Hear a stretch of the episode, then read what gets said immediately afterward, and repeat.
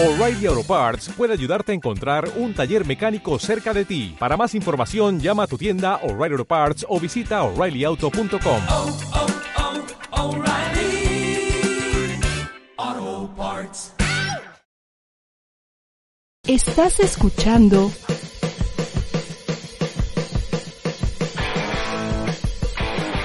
ADR Networks. Seguimos activando tus sentidos. ¡No te vayas! Sigue con nosotros. ADR Networks. Activando tus sentidos. Ya va a comenzar la entrevista del día en Rocco and Friends. ¿Cuál será el personaje de hoy? Acompáñanos.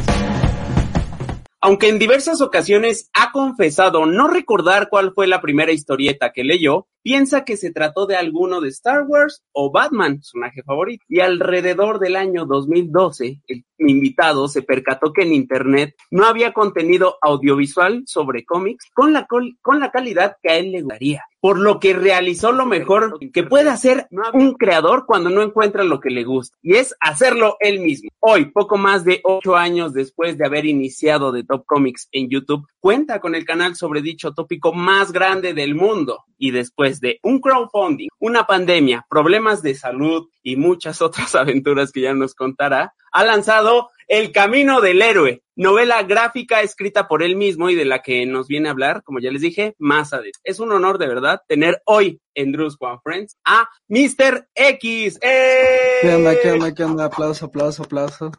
La audiencia, la audiencia se vuelve loca. ¿Cómo estás? ¿Cómo estás? ¡Eh, Mr. X. ¿Tú Oh, siempre también- estudias tus presentaciones? ¿La- ¿Las escribes, las aprendes? ¿O te salen del corazón? No, eh, esta, eh, eh, y me entristece que no te dieras cuenta, es una modificación de la que hice la primera vez. Una Pero-. Gracias. Una disculpa, pero i- i- iba, iba con resaca ese grabamos. Eh, prácticamente he olvidado los últimos 10 años de mi vida, así que no pasa nada. después de la pandemia. No, sí, y, y justamente hubo una parte ahí donde me trabé, porque curiosamente, y me doy cuenta ahora, eh, la verdad hice el copy-paste, y me doy cuenta ahora de que cambié el estilo de la presentación, no digo el nombre, sino hasta el final, y por eso ahí en medio había puesto el señor X, que no, eso no queda bien, sino hasta el final. Que no sabía cómo presentarte, porque aquí estás como Andrés Whitley Ramos, Mr. X. ¿Por qué tomaste esa decisión, amigo, de poner Bueno, primero tu, tu nombre real? eh, desde hace unos años cuando revelé todo este proyecto, te- parte de todo eso fue que me, la gente me conociera un poco más. Y pues también como que un autor y todo eso tiene que tener su nombre, ¿no? Y, y como iba incluso a registrar la marca, bueno, la, la obra y todo eso, pues bueno, obviamente ya tenía que tener mi nombre real ahí y pues Andrés H. Ramos, ahí es el nombre que van a encontrar. Y pues ya, y creo que no tengo ningún problema, ese es mi nombre, a mí me gusta, me llamen también mi nombre, no tengo ningún problema, eh, a diferencia de Drusco, que aún mantiene su identidad secreta, yo pues ya, ya la revelé. Oye, y si bien había ahí por algunas filtraciones de tu nombre, ¿qué tan difícil fue precisamente ya en un video de tu canal decirlo? ¿Sentiste alguna especie de duelo, cambio, evolución? Pues al principio sí fue como un tema, porque era como algo secreto, entre comillas, o sea, era algo que nadie sabía, y sí fue como una revelación donde, o sea, la gente ya me decía, Andrés, ¿cómo estás? Andrés, no sé qué, y es como, qué miedo, ¿por qué me dice mi nombre? Y, y eso pues sí fue como raro al inicio, pero ya ahorita como que no me lo, no me lo tomo mal y está interesante, cool, creo que sobre todo como quiero crecer en otras cosas, eh, quiero que mi nombre real pues, sea más importante también. O sea, si, si algún día escribo un libro, pues no quiero que diga Mistino Andrés, porque pues, evidentemente me parece que es algo más serio. Ok, órale, está interesante. O sea, muy a la Stan Lee, ¿no? Que Stan Lee ocupaba ese nombre para los cómics porque algún día Stan Lee iba, iba a escribir la gran novela, decía él, ¿no? Puede ser, a lo mejor en realidad mi, mi seudónimo va a llegar más lejos, no lo sé. Eso no lo sé. Sí, está, está interesante, qué curioso que haya ese eco ahí, ahí en esas historias, tanto en Stan Lee como, como contigo. ¿Y por qué H. Andrés Whitley? Eh, me parece, lo pronuncio correctamente, espero que sí. Sí, Precisamente correcto, por eso, por eso le, le pusiste H. para que no haya Sí, errores de porque es pronunciación. que hay muchos, o sea, es súper complicado mi apellido. Whitley se escribe H-V-Y-T-L-E-T-L. Y, y a pesar de que estoy orgulloso de él, entiendo que está difícil. Entonces también como que digo, ok, no voy a forzar a la gente a aprenderse cómo escribir mi nombre, prefiero que, que sea algo sencillo, tranquilo. Es como Andrés para los cuates, cualquier día. H. Ramos es como ahí, como HP Lovecraft, algo así. Y entonces dije, sí, está padre, Andrés H. Creo que no nos complicamos demasiado. Oye, ¿no te pasa que cuando la quiere, la gente se siente más cercana a ti o quiere como de alguna forma intimar y no en un, no en un ámbito sexual, sino de amistad.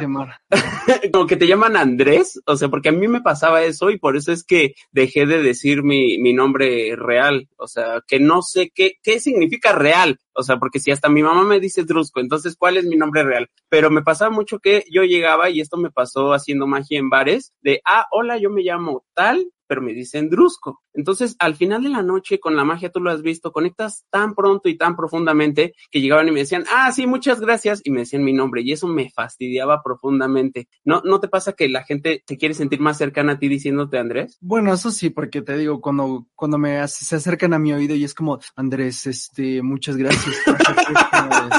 sí, gracias y, como que de alguna manera tratan o, o positivo o negativamente de siempre, o sea, también cuando la gente quiere pasar de lanza es como de Andrés, no sé qué, chinga tu madre, y es que está bien.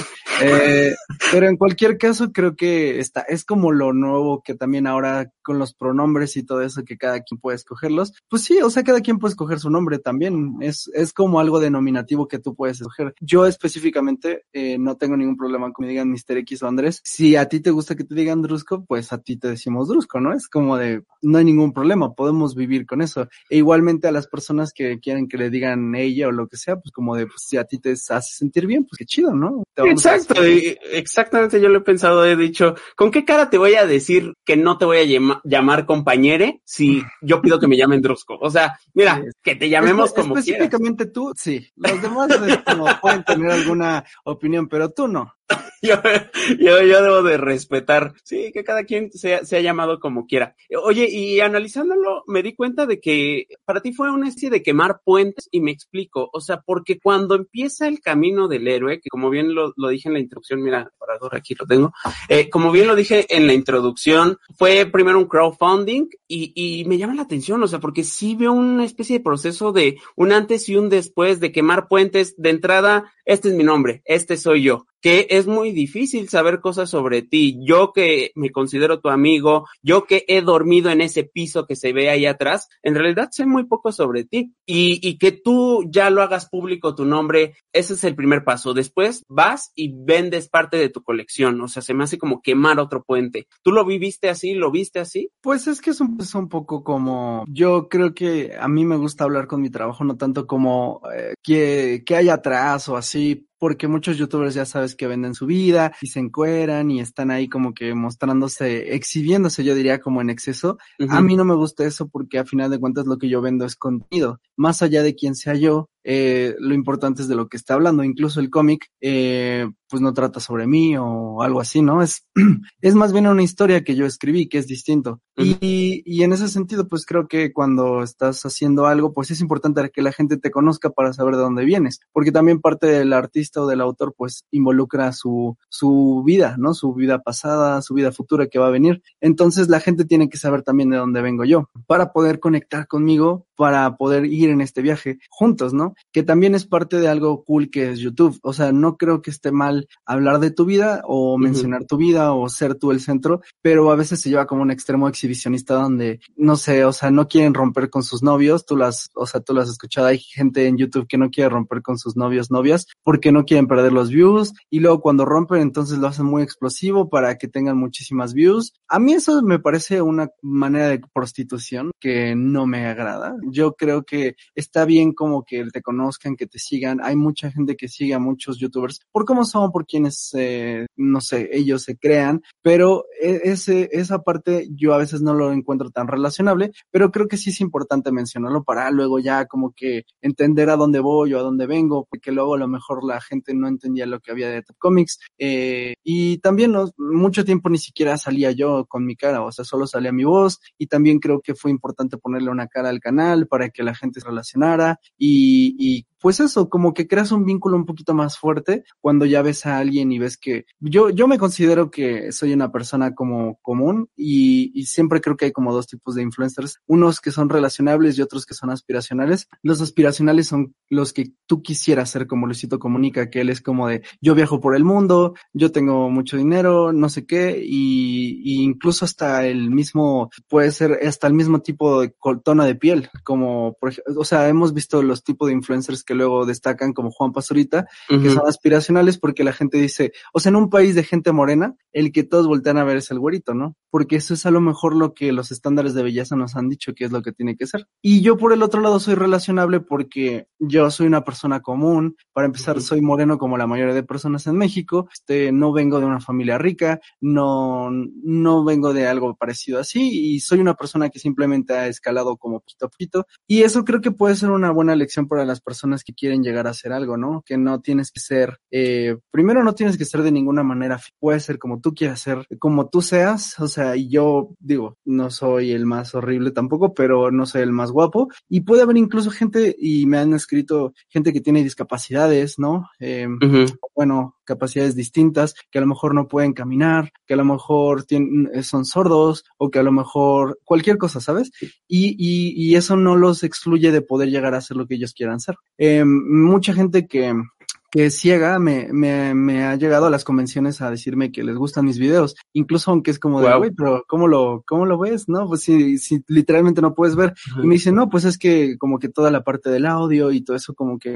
Se me puso la piel de gallina de eso, ¿eh? Nunca, nunca lo, lo hubiera imaginado. Qué, qué chingón. Y, y en eso, y yo creo que por eso soy como alguien relacionable, porque, bueno, yo no finjo ser otra cosa de lo que soy, yo soy como soy y sin disculpa siempre lo he sido. Y eso creo que ah, era necesario que la gente lo sepa para que, para que sepa de dónde viene el mensaje, que no es un mensaje vacío, o sea, siempre todas mis reseñas y opiniones y todo viene con una base, un fundamento, y es importante que sepan de dónde viene para que también tenga un peso, porque no es lo mismo que digan, oye, pues este, y este dónde salió, quién es, o qué le importa, ¿no? Eh, un poquito, pues, por lo menos ya leyó algo, ¿no? Escribió algo en su vida, pero bueno, eh, eso te da como que un poquito de background para que la gente te pueda conocer y tu opinión pueda llegar a ser un poquito más importante, destacado, como lo quieras ver, y sobre todo que conecte un poquito más con la gente, que no nada más seas una voz de fondo y ya, sino más bien que seas una persona. Eh, Está interesante porque de hecho esta conversación o parte de ella la tuvimos hace unos días y desde entonces eh, se me quedó tatuada en la mente, yo creo que para siempre, y, y la he estado analizando y rebotando en mi cabeza. Si bien coincido contigo en que sí, los creadores de contenido a grandes rasgos se pudieran dividir en dos, como bien dices, aspiracionales y relacionables, que sería pues básicamente nuestro caso, pero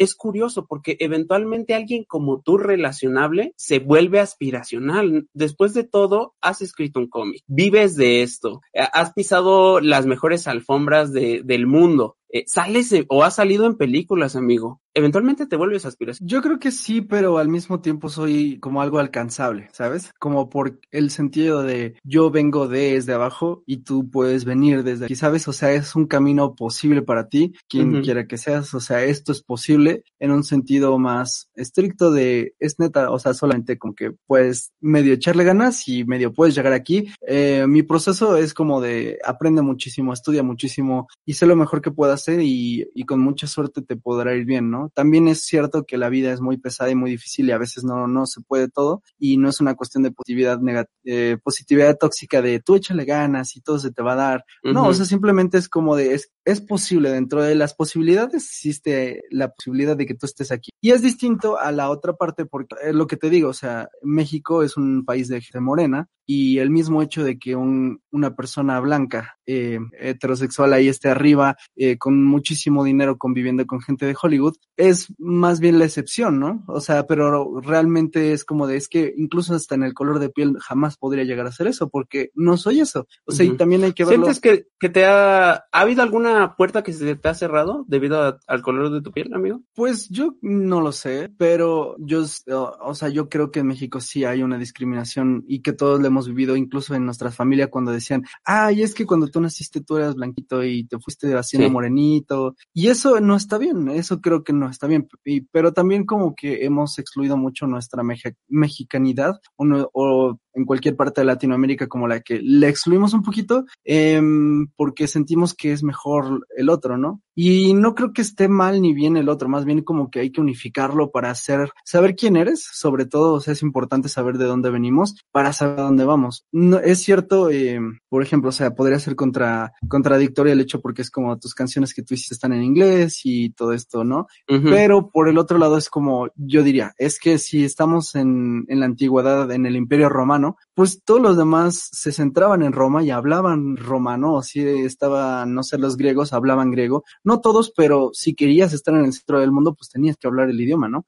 Y eso creo que no me excluye de ser mexicano, más bien es como querer ver hacia otros lados, donde también es, hay que abrir los ojos y ver que eh, la oportunidad que existe en Estados Unidos pues también es más, más grande de lo que podemos hacer aquí en Latinoamérica. Pero yo creo que no hay que olvidar que somos mexicanos y eso, por ejemplo, Alfonso Cuarón o Guillermo del Toro, Iñárritu no lo han olvidado que son mexicanos y eso mismo los ha llevado a ser diferentes en, en Estados Unidos y, y en el momento que llegan a Estados Unidos se vuelven mundiales porque en todo el mundo es, bueno, en todo el mundo ven sus películas, no solo en Estados Unidos. Y eso hace que tengan un impacto más fuerte porque obviamente tienen que llegar a lo más alto. O sea, los Beatles estaban en un país de primer mundo, pero tuvieron que Ujú. llegar a Estados Unidos para ser los, los Beatles. Hasta ese momento se volvieron los Beatles. Y aún en día, hoy en día tienes que llegar allá para que tu voz se escuche más, más fuerte y llegues a más cosas, porque invariablemente necesitas dinero para hacer todo esto, para hacer discos, para hacer cómics, para hacer películas, necesitas dinero.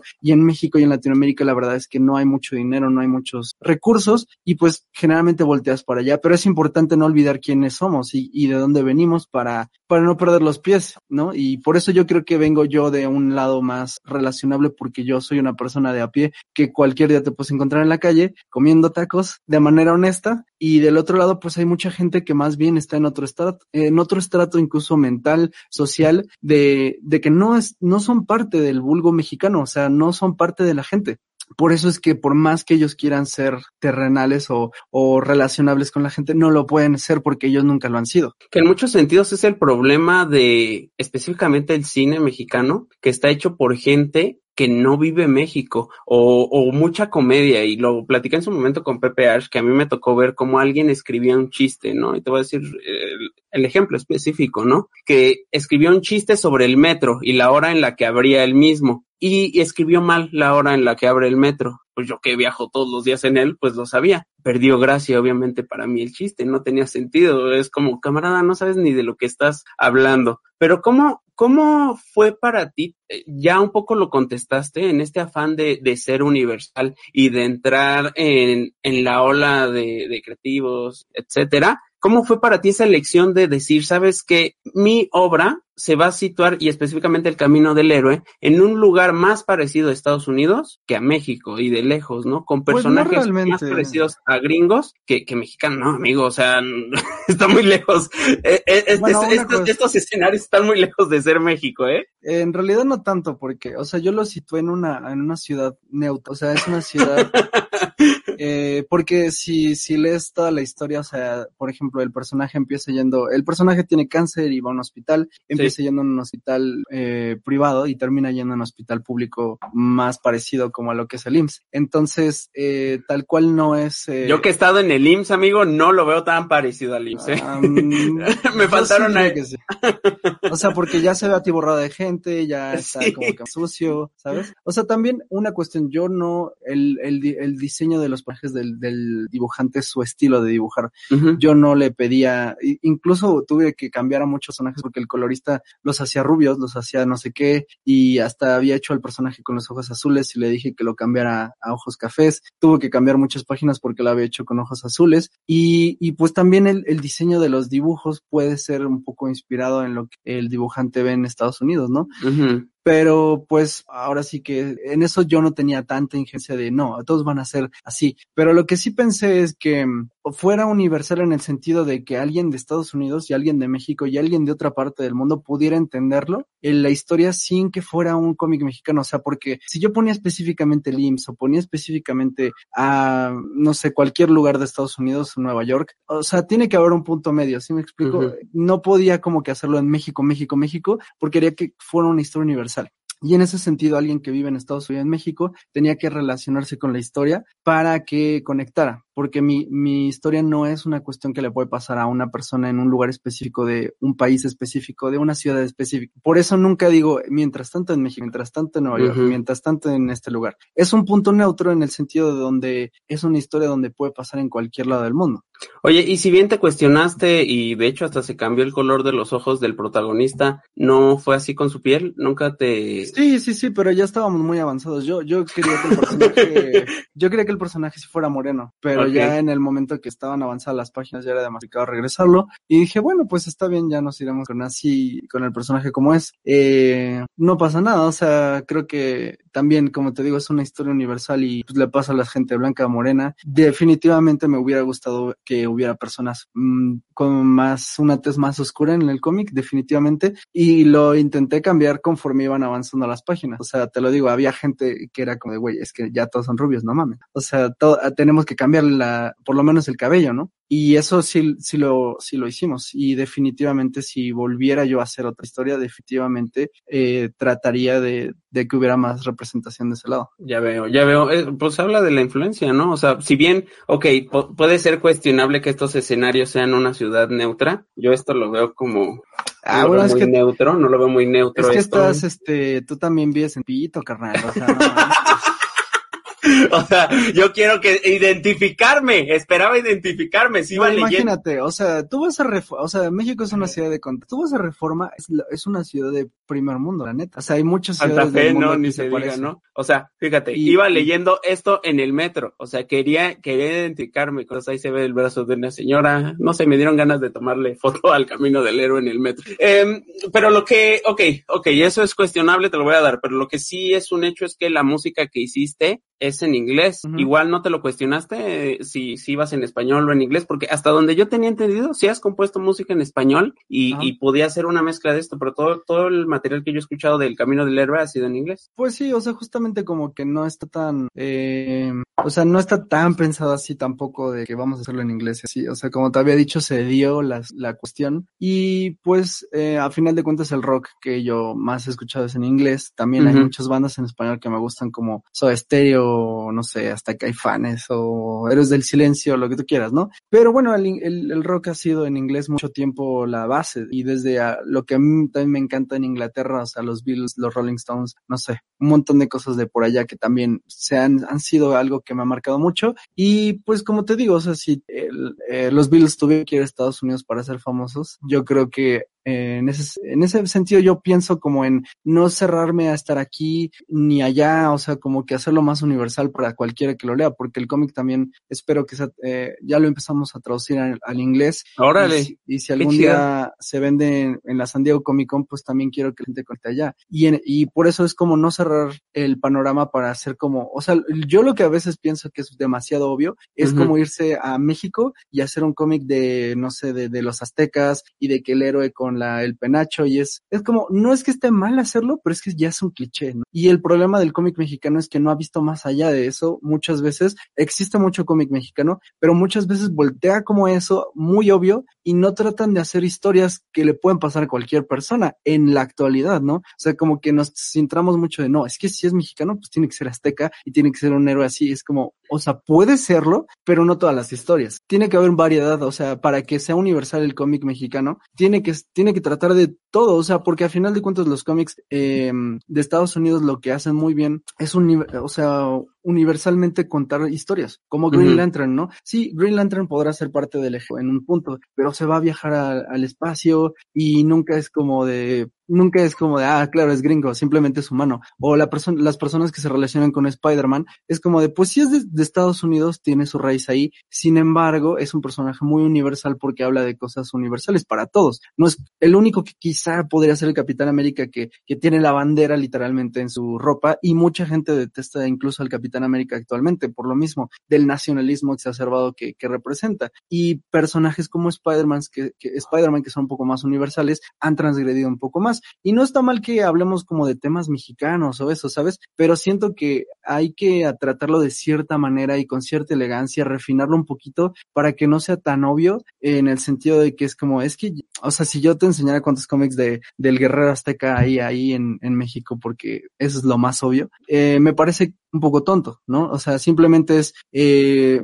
no pensarlo tanto, hacerlo más para la gente, para lo que la gente escucha y, y tirarle para allá, para, para, para avanzar. Es como cuando a, a Alfonso Cuarón le dijeron que porque hacía sus cortos en inglés en el CUEC y él dijo, porque no sé, yo veo cine en inglés y pues es lo que quiere hacer. Y le dijeron, no, es que aquí no se puede hacer eso porque aquí estamos y lo corrieron.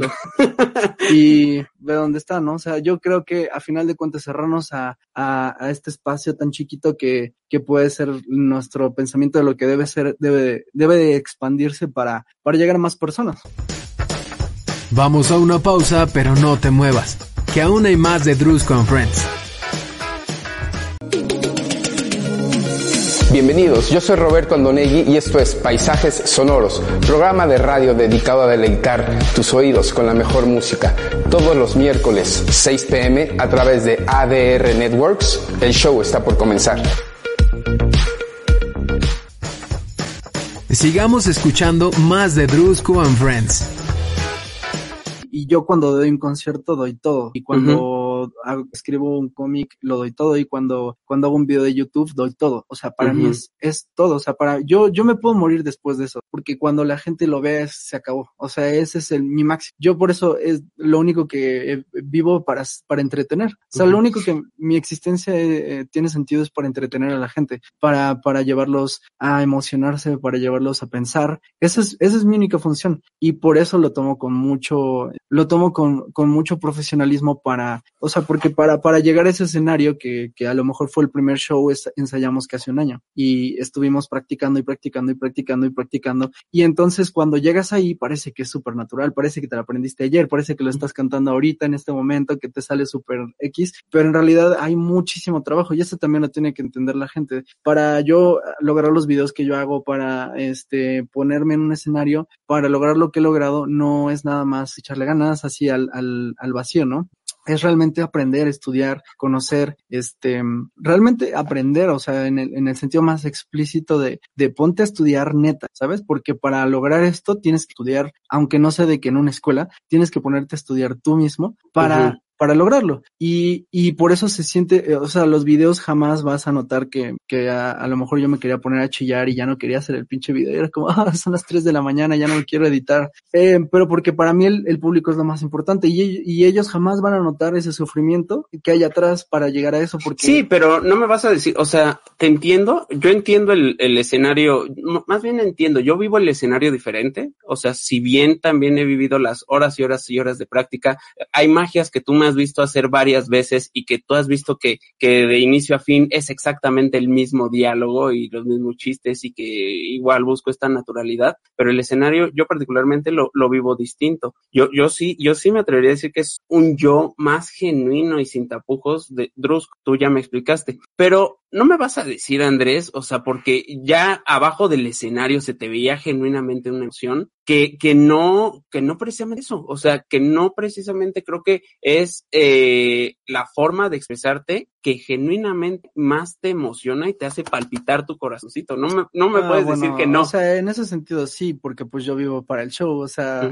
y obviamente no va a ser lo mismo estrenar un video de YouTube donde pues no ves a nadie, solo ves- te ves tu reflejo, que ver a la gente saltando o así. Eso evidentemente lleva un éxtasis eh, muy fuerte, pero yo soy, eh, mentiría al decir que yo soy solamente eso. Yo soy todo, soy Sí. eh, la tristeza, yo también soy lo, lo callado, eso me define a mí, a mí mismo. Y, y sí, o sea, a final de cuentas está padre, porque a mí lo que me gusta del rock es que exacerba las emociones y es estar en el éxtasis, y por eso me encanta el rock, me encanta la música, porque son, pero no puedes vivirlas toda tu, no puedes vivir todo el tiempo en éxtasis, en emoción, en gritar. Eh, eh, por eso no es todo yo, o sea, es una parte muy importante de mí, es la parte quizá por la que viviría eh, siempre, pero no es todo, es, es una dualidad siempre, ¿no? Cuando te vas y se acabó todo el show y estás en tu cama y todo está en silencio y todo está oscuro, también tienes que vivir con eso, Tiene, no puedes ser nada más el otro, tienes que aprender a vivir también con lo callado, no siempre cuando te estén diciendo qué padre, qué chido, qué chingón, sino también cuando te digan, oye, no estuvo cool, no estuvo padre, este, lo hiciste mal, tienes que aprender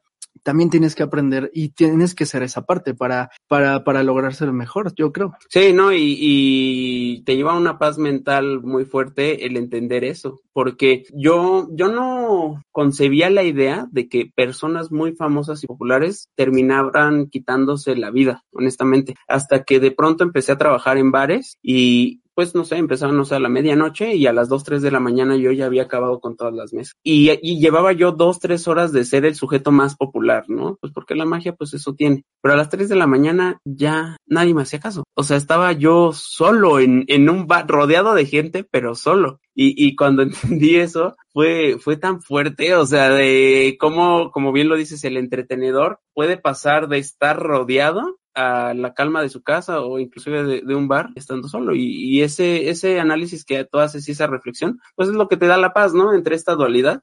Sí, porque no puedes vivir en este tiempo. Y, y uh -huh. aunque a lo mejor yo haya apenas que llegado a hacer conciertos ahorita en este momento, uh -huh. pues yo he estado en un escenario muchos años atrás, ¿no? Y la gente se ha vuelto loca, aunque a, a la propia manera que puede ser como una conferencia, pero se ha vuelto loca y, y me han jalado y me han pedido autógrafos y me han pedido uh -huh. fotos. Eh, pero es como de, ok, esto no es mi vida. Incluso ahí en ese momento no me siento yo, es como, como una persona distinta que tiene sí. que dar el, el, show y regresas a ser tú en tu casa. O sea, yo creo que soy más genuino aquí en mi casa platicando que, que, que en el éxtasis, ¿no? Porque pues es una persona, es una persona de ti, o sea, una personalidad que tú uh -huh. te creas también para, para emocionar a la gente. De hecho, yo me atrevería a decir que tú eres el influencer menos influencer que conozco, el youtuber menos youtuber que conozco, ¿no? Porque en, en este rush que, que, tenemos de compartir todo y de estar documentando, yo muchas veces he estado eh, contigo y veo que los demás documentan, suben fotos y tú simplemente vives y disfrutas el momento, a menos de que, de que se te pida, eh,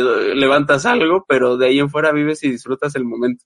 Sí, pues a mí me gusta, o sea, a mí me gusta, lo que más me gusta conversar con mis amigos, estar con ellos, mm. compartir un momento y todo es parte de la vida, o sea, tenemos que aprender todo, todo, todo es parte de la vida, el sufrimiento, el dolor, eh, los momentos de felicidad, los momentos de éxtasis, todo es parte de la vida y tampoco tenemos que huir a ninguno de ellos. A ninguno de esas partes hay que huirlo porque no terminas de entenderte a ti mismo, si no te puedes gobernar a través de todos esos como puntos en la vida, uh -huh. eh, yo siento que no te terminas de conocer, o sea, tienes que saber tu descontrol para poder controlarte. Si nunca sabes cómo te descontrolas, entonces no sabes cómo regresar. Y yo creo que eso termina pasando. Y, y a mucha gente que tiene dinero, que se vuelve famoso en YouTube, tú sabes que pierde el piso durísimo porque, pues como no, no, nunca lo habían vivido, pues se creen que ya son Brad Pitt, ¿no? que uh -huh. ya ellos van a ser el más acá y siempre le tienen que dar lo mejor y tienen todos que volver a verlo y tiene, y ya empieza como que la personalidad de youtuber a comerse a la persona normal, ¿no? Que ha pasado, o sea, y, y yo lo he escuchado de varios amigos que han sido influencers que me dicen, es que ya todo el tiempo está pensando en videos y todo el tiempo, este, está hablando como si fuera el personaje y así es como, qué, qué vergüenza de esa persona. Sí. Porque no supiste medirte en todos tus extremos. Tienes que saber regresar a ser tú antes que la persona que quieran que seas, ¿no? Porque terminas como pues muchos influencers que ahorita pues ya incluso están hasta en la cárcel, ¿no? Pero bueno. Oye, ¿tú crees que la atención o la fama, los regalos, el dinero, las oportunidades exclusivas, todo este medio en general, ¿crees que potencia lo que ya de por sí cada quien es o sí puede llegar a cambiar a las personas? Sí, potencia lo que tú tienes, o sea, tus valores negativos y positivos los lleva a lo máximo, o sea, las personas que ya son, hay gente que es nefasta y que no tiene nada, o sea, y cuando tiene dinero, uff, no, se vuelven nefastísimos a lo peor. Y eh, sí, o sea, saca lo mejor de ti también, o sea, hay mucha gente que también ha hecho cosas buenas de que ha hecho alianzas con asociaciones, regalan cosas y, y se unen para hacer cambios importantes y eso también es válido, ¿no? Creo que el punto es como de medirse, ir al punto medio, nunca ir como que al extremo de un lado o del otro, porque si no como que empiezas a perder el piso y, y, y, tú lo has visto, o sea, los TikTokers que yo creo que son los que más pierden el piso porque TikTok los poncha tanto en views que empiezan a tener millones de seguidores en, en chinga y son Sí. niños de 16, 17 años que creen que ya son famosos y es como, eh, o sea, puede ser popular, pero no famoso. Porque a, pe- a pesar de todo lo que yo tengo también es como, güey, o sea, tranquilo. O sea, obviamente no te tiene que reconocer todo mundo, no todo mundo te tiene que dar el paso porque tienes cuatro millones de seguidores. Y lo, y los chavitos de TikTok, como, como ya vivieron en una, en un rush de, de que todos son números y todos son likes, pues ya ahora es como ya los TikTokers, que también es culpa de las marcas que los han posicionado en un lugar donde no tienen, no tienen eh, la experiencia para, para saber controlar eso, porque es como, güey, tú solo haces TikToks, no, no has hecho nada más en tu vida, relájate un chingo, aprende, sé mejor y ya puede ser que llegues a hacer otra cosa, porque también ahora ya empiezan como que a transgredir a otros lados y de que campañas de miles de pesos y lo único que están creando es pequeños monstruitos que ni siquiera, que, har- que harían todo por, por más views. O sea, que están dispuestos Sí. casi, casi a cachetear a su mamá por tener views. Y eso No, es- lite- bueno, no, no sé si cachetear, pero hay algunos que humillan a sus abuelitas por views, o sea, eso literal lo he visto, ¿no? Y eso está, es muy peligroso, que también las marcas tienen que responsabilizarse de no extra, o sea, es que las marcas ven números y dicen, ay, sí, ahí hay dinero, ¿y por qué es famoso? Y es como, no, no porque, mira, en TikTok puede tener dos millones de seguidores, tú vas a su YouTube y no tiene ni 100 suscriptores, vas a su Instagram, no tiene ni dos mil seguidores. Entonces, ¿qué tan famoso es el famoso, no? Y, y no es porque yo diga, ah, yo sí soy famoso, no, o sea, no, pero eh, por lo menos lo que sí sé es que tengo un trabajo atrás que me respalda el día que pierda YouTube o el día que pierda TikTok o el día que pierda Instagram. Yo si me quedo sin todo eso puedo volver a hacerlo porque antes que nada tengo una capacidad y un estudio detrás para decir, ok, pues puedo volver a hacerlo otra vez. A un TikToker le puedes quitar su cuenta de TikTok y ya, chao, o sea, se va para siempre de la vida porque no tienen las tablas ni el conocimiento para haber llegado a sus seguidores, que es muy peligroso en las redes sociales ahorita, o sea, no no es que yo esté en contra de TikTok ni que esté en contra de que tengan miles de views o así, sin embargo, creo que hay una irresponsabilidad de tanto de los adultos que están cerca de ellos como los mismos influencers y las marcas que los,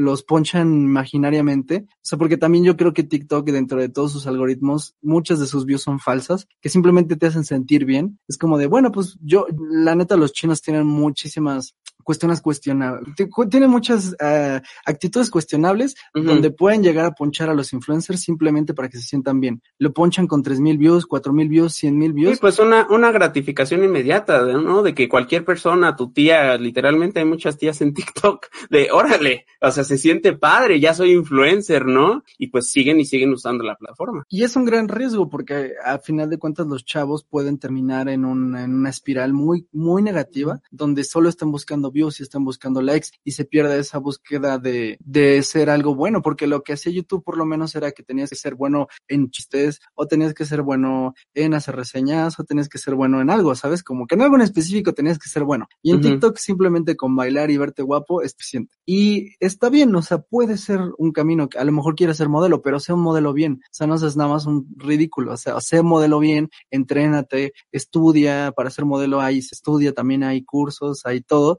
Y, y eso creo que se, como que tratamos de, de saltárnoslo. Incluso muchos youtubers de nuestra generación creo que también les pasaba que, que por la misma fama se saltaban todo el proceso de crecimiento. Y pues ahorita muchos han caído por lo mismo, que, que pues es como ya no tengo views porque me andaba ahí Pues fornicando la bandera de Alemania y pues luego ya ni siquiera pueden ganar dinero de YouTube y empiezan a tener problemas y empiezan a, a crear problemas a su alrededor y todo se empieza a viciar durísimo. Que es lo, yo creo que ya llegamos al, al extremo donde los youtubers empezaron a viciar en- y, y lo hemos visto, o sea, te digo, literalmente hay youtubers en la cárcel porque se ha viciado tanto esto que ya, o sea, pierden el piso y empiezan a hacer cosas que no deben de hacer y llega un punto donde pues ya es incontrolable, o sea, y, y hasta el, o sea, yo creo que llegar a la cárcel es algo que no debería de pasar a alguien nunca en su vida y esto es algo grave que puede alertarnos de que, güey, esto es lo que viene también para los TikTokers, o sea, tranquilos, vamos paso a paso, suave, suave y medirlo un poquito más, nada más, o sea, entre las marcas también como que se van a dar cuenta quizá que, o sea, yo aún creo que lo que nos dan a los youtubers influencers jado, ridículo, estúpido, por lo que hacemos, en comparación a lo que quizá realmente puedan resultar eh, las campañas, ¿no? Pero pues así es el mundo del dinero y entonces sí vivimos en este mundo de ilusiones.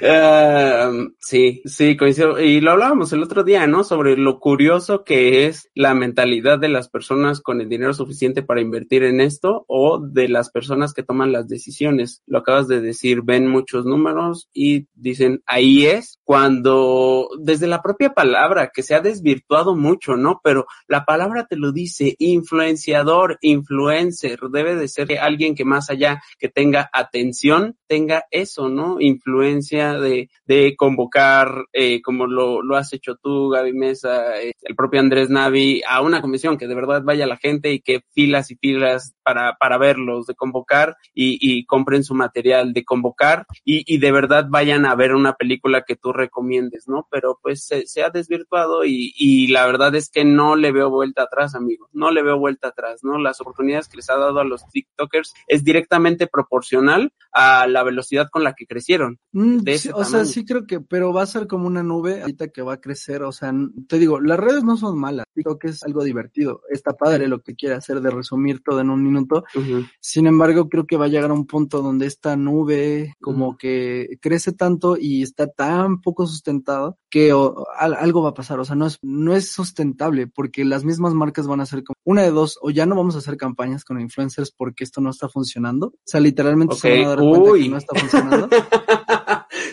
Y eso qué- qué podría, y eso podría ser grave, porque la Sí. gente que, a lo- o sea, los TikTokers no ganan dinero, no ganan dinero de, de, De subir de, tic- de subir TikToks, ganan dinero de campañas. Sí. Si a lo mejor un chavito salido de la prepa o de la, de la universidad, eh, haciendo lo que hacía y las marcas de repente dicen, ya, chao, esto no está funcionando, pues puede crear un problema serio de una generación que diga, chale, o sea, entonces todo lo que creíamos no era cierto, toda mi vida lo que lo dediqué es mentira y puede haber problemas serios psicológicos para la gente que vaya creciendo en este medio, em, que te digo que incluso en los youtubers ya se empezó a ver, ¿no? O sea, que todo el mundo es como de, ah, caray, pero es que los youtubers todos son una basura, ¿no? Em, y puede pasar en TikTok mucho más rápido de lo que pasó con los youtubers. Em, simplemente es como para tener cuidado y también con la gente que te relacionas, eh, no- por lo menos nosotros que estamos en este medio te das cuenta, es como de, ok, más o menos ya voy viendo eh, cómo, cómo es este rollo, ¿no? Y digo, hemos también cruzado con mucha gente que estuvo en la televisión, gente que trabajó en la televisión y ha sobrevivido. Y yo creo que los que han sobrevivido son gente que sabe algo, ¿no? Más allá de que sean guapos, sea, o que estén cagados, es gente que sabe. La gente que sabe sobrevive y llega a más lugares. Y la gente que simplemente está guapa un segundo y ya después se destruye la nariz, como Carmen Campuzano, que era modelo y de repente ya empezó a hacer ridiculeces, eso es lo que puede pasar con esta gente. Y eso es algo grave. Socialmente es algo grave porque es algo que conlleva a muchas personas. Ujú. Sí, es, es increíble. Sí, la verdad nunca lo había pensado así, que eventualmente se, se estalle la burbuja y se den cuenta de que no todo es views y metan a todos en la misma canasta y eso va a ser, va a ser complicado.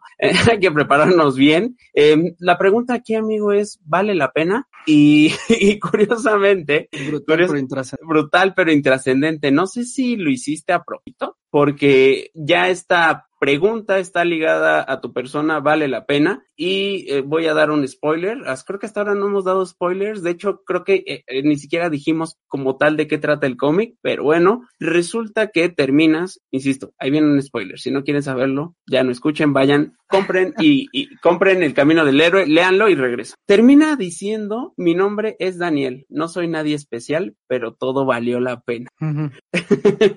Se me hizo algo, algo muy bonito que tú que te cuestionas tanto si algo vale la pena o no, en tu cómic termine así. Es como para la pregunta, ¿valió la pena? Sí, exacto. Ahí está, la, ahí está la respuesta, maldita sea. ¿Lo hiciste a propósito o, o fue No, una no. bonita casualidad? Fue una bonita casualidad. Porque Tampoco, literalmente, tampoco soy son, tan cínico en escritura. literalmente son las últimas palabras del cómic. Literalmente fue como, entendí la referencia, pero no sabía si lo habías escrito o fue una bonita casualidad. No, fue casualidad, fue casualidad. Bien, Pero pues ya, ya- ya, ya les dije, ya se le acabó, el- ya se les acabó el señor valió la pena. Ya no le voy a poner a ningún video le voy a poner valió la ¿por pena. qué? ¿Por qué? que, ¿sabes, sabes por qué me chingan mucho por el Ajá. brutal intrascendente? Jamás en mi vida he dicho brutal pero intenté. Jamás he dicho esa frase. En mi vida lo he dicho. Sí, Hace una semana literalmente estabas diciendo, no, Drusco, este Chucho, hay que abrazar los memes. No, pero y- es- cocha. Eh, eh, es como, ok, me ponen eso de brutal y trascendente, lo comparto, pero yo jamás he Ajá. dicho brutal pero intrascendente, ¿sabes? O sea, a mí me llama la atención que me hayan imputado una frase que yo jamás dije. Lo que sí he usado el adjetivo intrascendente, eso sí lo he Ajá. usado, pero desde que empezaron a chingar con lo de intrascendente, me esforcé en jamás usar ese adjetivo en ninguna reseña en los últimos cuatro años. Y aún así, hasta ya me agregaron el brutal. Brutal pero intrascendente. Y eso yo jamás lo he dicho. Pero igual te digo, si está el mame, pues al mame. Le- Yo publico todos los memes que ponen. Me, me da mucho orgullo decir que puedo crear memes. Me, me siento orgulloso. Y pues qué chido, que brutal pero intrascendente. El camino del héroe es brutal pero in- No, para mí es, eh, no sé si brutal, pero al revés, Sí. creo que hay que buscar un antónimo de brutal, normal, pero trascendente. Convencional, pero trascendente. Eh, yo, yo lo definiría así. La verdad, o sea, y tú mismo lo dijiste, hiciste una historia muy universal, eh, el propio título lo es, o sea, y esta conversación ha ido en ese sentido, pero es muy trascendente y es, es muy, y, y no voy a ser objetivo en esta parte, si es que la objetividad existe, no, no puedo hablar mal del camino del héroe porque gracias a él conocí mejor a mi amigo, entonces es, es convencional, y muy trascendente. Dicho esto, y, y ya hablando con spoilers, ¿qué onda con esto? ¿Qué, qué, qué está pasando? ¿Qué esto? ¿Qué onda? ¿Qué está pasando, doctor García? ¿Qué está ¿Qué pasando? está pasando? ¿Qué onda? Pues o nada, sea, esperamos. literal, el protagonista pues se muere, lo cual, lo cual, eso sí fue brutal para que veas, eh, porque me estabas diciendo hace unos minutos que esperas que esta es una historia que alguien pueda leer en el hospital y lo haga sentir bien y el protagonista se muere. Está raro tu, tu visión de, de levantar el ánimo. Es Eh, que no tiene que ser catastrófico el morir, ¿sabes? Porque es parte de la vida. El morir es parte de nuestro proceso humano y también tenemos que abrazarlo. No creo que tengamos que ama- amarrarnos a la vida de una manera tan, tan, tan siniestra que me Ujú. parece a veces que, que mantienen a la gente ahí en la cama, este, en un respirador cuando ya no tiene oportunidad de nada y dice, no, pues, este, síganlo ahí manteniendo porque es que yo lo amo. Ujú. Y ya eso no es amor. Yo creo que también es importante, como, ok, está bien, el proceso de la muerte es importante. Y, y, en, y en lo de continuará, pues, em, la realidad es que estoy haciendo otras historias en relación al camino del héroe, eh, con otros personajes, incluso con otro tono totalmente distinto, ujú. Que es como una compilación de historias del mundo del camino del héroe, pero de otros personajes. Pero la historia de Daniel también quiero que esté en una, en una, en una versión diferente a lo que habíamos visto. Es como, como la parte de dos, pero no tal cual. Es, va a ser interesante. Ok, pues ahí, ahí voy a estar, amigo. La verdad es que estoy muy orgulloso de ti, muy contento. Em, me gustó lo que dijiste de la muerte, aunque sí, no, no, no, deja de sacarme de onda porque te lo voy a decir así. Cuando fue la presentación del cómic, tú dijiste, es una historia viva y quería terminarla con un tono, eh, eso, ¿no? Alegre. Y, y yo hasta dije, conozco a un niño que, que tuvo cáncer y dije, ah, a lo mejor se lo regalo y todo eso. Pero el protagonista se muere, entonces no, no, no sé si sea buena idea. eh, Sí, porque, o sea, la- sobre todo, ¿quién más va a saber de la muerte de un niño que de morir? Y, y, y, a lo mejor hasta estuvo con niños que convivió con ellos que murieron. Y no, y no tiene que ser catastrófico, es como, no hables de sexo de lo- con los niños, no hables de, este, de la muerte, no digas esto, es como, no, sí pueden saberlo, es mejor que lo sepan y se, y, y va a ser los mejores adultos, porque van a llegar cuando ya a ese punto de su vida a aprender a, a- a, um, abordarlo mejor, en vez de abrazar eh, la vida de una manera enfermiza, más bien van a ver todo lo que conlleva la vida como un proceso natural. Y, y yo te lo, te lo digo, o sea, hay gente en el hospital que literalmente dice, yo no me quiero morir. Y es como de, amigo, estás, o sea, es que neta ya, chao, ¿sabes? O sea, ya no hay nada que puedas hacer. Y eso también me parece enfermizo, el como, no me quiero morir y a costa de todo y no sé qué y, y no sé qué. Es como, no, es que también tenemos que aprender a morir porque todos nos vamos a morir en un punto de nuestras vidas. Y, y si no aprendemos a abrazar esa muerte, em, nos va a parecer catastrófico y terrible y la depresión. Y no, no es que no sufras cuando alguien se muere, pero yo creo que eh, tienes que tomarlo como una parte de la vida. No, la, la gente no es infinita, es la realidad. Todos morimos. Entonces, abracemos eso y celebremos la vida. Es, es eso, porque lo único que tenemos es celebrar la vida. La muerte, pues ya no la vas a vivir, literalmente no la vas a vivir. Em, y yo lo veo así. O sea, no tienes por qué esconderle a los niños, porque los niños saben abrazar muchos conceptos que nosotros a veces creemos que no pueden tolerar y nos, no, son muy eh, todavía muy pequeños, un niño puede aprender, enseñarte muchísimas cosas de lo que tú crees que ellos no saben. Y, y por eso creo que no, ¿sabes? Eh, no, lo, no lo veo como catastrófico, es como algo que es parte del, proceso. Te has convertido en un chingón y sin chingar a nadie. Y, eso lo admiro mucho. La verdad es que eh, eres un ejemplo y aun cuando tú no te consideres a ti mismo aspiracional, creo yo que personas como tú genuinamente deberían ser aspiracionales. Te felicito, te aplaudo por, Gracias, por este, gracias. por este logro. La verdad es que eh, estoy muy contento. Y, y nada, algo más que quieras decir, dónde encontramos el cómic. Eh, sé que, sé que este programa lo va a ver la décima parte de la gente que ve tus stories, pero a lo mejor alguien ahí, hay alguien que no te conocía Eh, y, y se termina convenciendo por el Lo pueden comprar en librerías como Gandhi, como El Sótano, en Porrúa y también lo pueden encontrar en Sanborns. Eh, y si por alguna razón no tienen nada de eso cerca, llega a sus casas a través de Amazon en México. Y si no están en México, lo pueden leer en digital a través de Google Books o de Apple Books, también lo encuentran ahí, lo pueden comprar. ¿Y qué más? Pues El Camino del Héroe, el disco lo pueden en Spotify, en Apple Music, en Deezer, en Amazon Music, en Tidal y un montón de lugares. Pueden encontrar El Camino del Héroe. Prácticamente donde quiera que ustedes escuchen música, pueden escuchar El Camino del Héroe. Y es relativamente fácil encontrar este que por ahí se los dejo de tarea si alguien lo quiere buscar. Está súper fácil. lo vamos a hacer. ¿Algo más que quieras decir? Nada más, muchas gracias por invitarme. Este, qué bueno que no lloré porque se me corre el rímel. Ay, tú, tú no lloras, o sea, muestras tus emociones a través de tu arte. Yo sí estoy a punto de llorar un par de veces.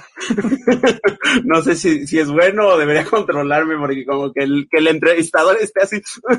Eh, no, no sé, no sé, pero disfruté mucho esa plática. La verdad, la verdad la disfruté muchísimo. Te agradezco que te hayas dado el tiempo y, y nada, compremos el camino del héroe y yo soy Drusco. No, gracias a ti. Yo soy Drusco y esperen un nuevo invitado próximamente. Bye. Bye bye.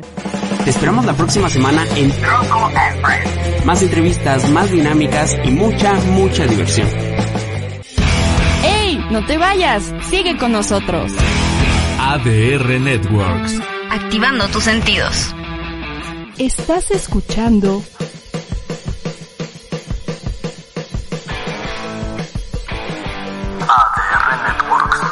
Seguimos activando tus sentidos.